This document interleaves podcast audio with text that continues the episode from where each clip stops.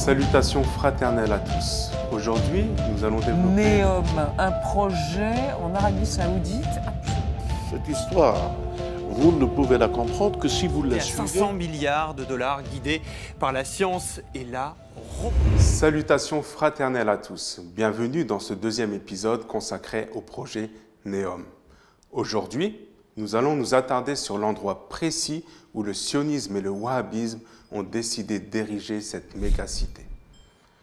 Ce n'est pas une coïncidence si la région choisie pour construire Neom se situe sur les bords de la mer Rouge, dans le nord-ouest de l'Arabie saoudite, aux frontières de la Jordanie et de l'Égypte, et à quelques encablures de l'entité sioniste israélienne.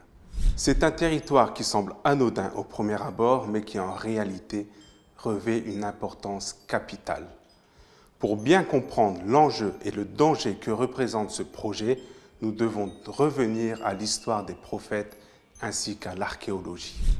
Il est communément admis que le mont Sinaï se situe en Égypte, dans le sud de la péninsule du Sinaï, près du mont Sainte-Catherine. Cette localisation nous provient de la mère de l'empereur Constantin Ier de Constantinople, l'impératrice byzantine Hélène, qui fit construire en 337 après Jésus-Christ une chapelle près de ce qu'elle pensait être le lieu où Moïse reçut la révélation. Cet emplacement est resté au fil des siècles l'endroit présumé du mont Sinaï. Mais l'identification de ce site comme étant le véritable mont Sinaï manque cruellement de preuves archéologiques.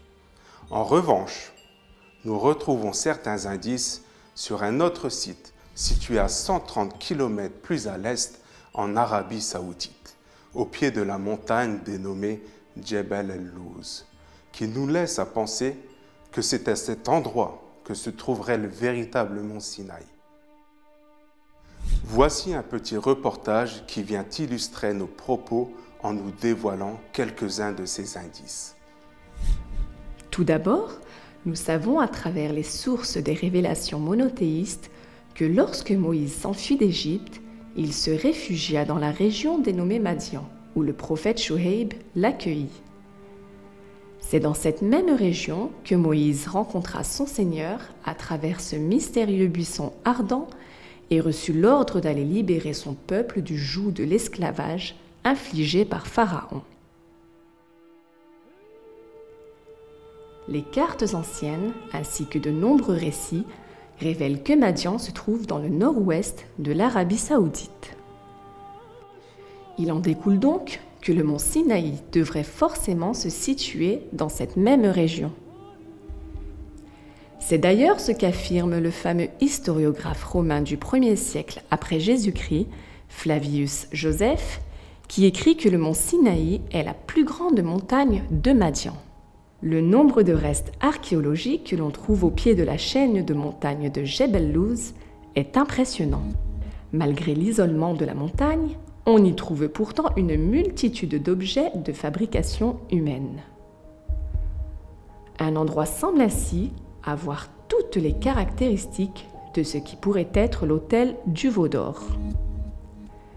Une formation rocheuse naturelle au sommet de laquelle on a taillé un hôtel de haut lieu et qui est entouré de représentations de style égyptien de vaches et de taureaux, un genre de pétroglyphe que l'on ne trouve nulle part ailleurs en Arabie. S'y trouvent également des piliers de marbre à moitié enterrés qui ont été brisés en plusieurs morceaux. On y trouve aussi un rocher de 18 mètres de haut et environ 30 mètres au-dessus du sol, qui est fendu au milieu et présente des traces d'érosion par l'eau. On peut voir que de nombreux ruisseaux en ont coulé dans plusieurs directions. Il pourrait s'agir du rocher décrit dans les Écritures saintes que Moïse a frappé pour en faire jaillir de l'eau. Il y a aussi des indications qu'un système très complexe de récolte de l'eau ait été créé, avec un lac et des puits, ce qui prouve qu'il y avait là une intense activité humaine. Tout cela est fort intéressant et mériterait que des fouilles d'envergure soient faites sur les lieux par des archéologues de métier et en toute transparence, ce qui est malheureusement interdit par les autorités saoudiennes. l'exode de Moïse et des enfants d'Israël ne se serait pas réalisé comme beaucoup d'historiens et de chercheurs le pensent en direction du sud par la traversée de la mer Rouge via le golfe de Suez, mais plutôt vers l'est, vers la terre de leurs ancêtres, en parcourant le désert du Sinaï, puis en traversant le golfe d'Aqaba par Nouéba. Plusieurs éléments le prouvent.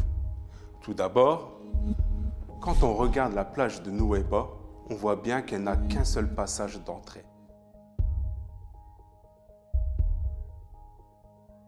On voit aussi que cette plage est assez grande pour pouvoir contenir plusieurs centaines de milliers de personnes et donc potentiellement tous les enfants d'Israël qui étaient avec Moïse.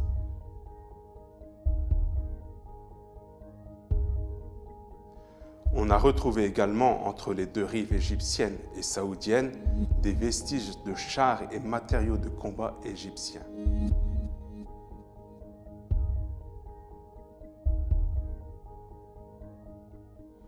De plus, la cartographie sous-marine du lieu montre bien l'existence d'un unique endroit où ce passage pouvait se faire, avec la présence d'un pont sous-marin.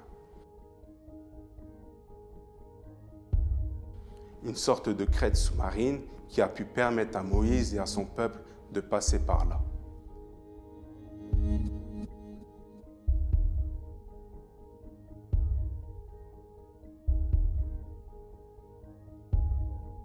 Autre indice intéressant, c'est la présence de deux piliers de part et d'autre de la mer, l'un sur la rive égyptienne et l'autre côté saoudien, sur lesquels figurent des écritures en hébreu, et dont il est dit qu'ils auraient été placés là par le roi Salomon, en souvenir de cette traversée. Il faut savoir que le pilier du côté saoudien a été retiré par les autorités alors que celui de Nouéba y est toujours.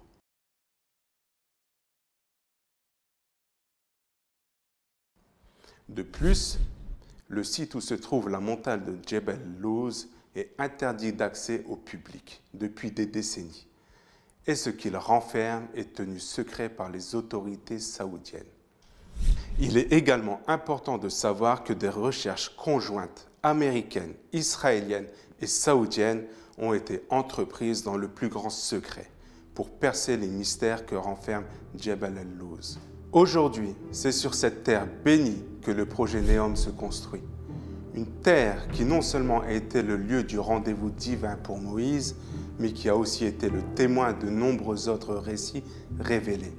Celui de Jacob, celui de Joseph ou encore de Shoaib.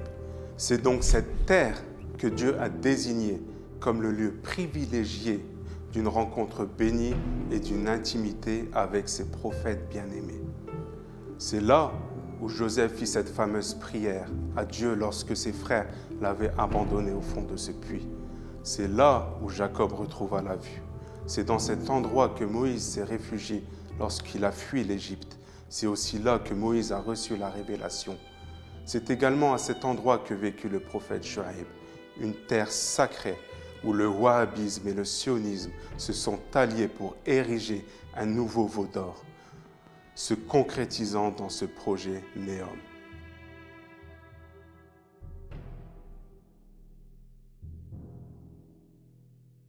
Je vous remercie pour votre attention en espérant avoir été clair dans mes explications.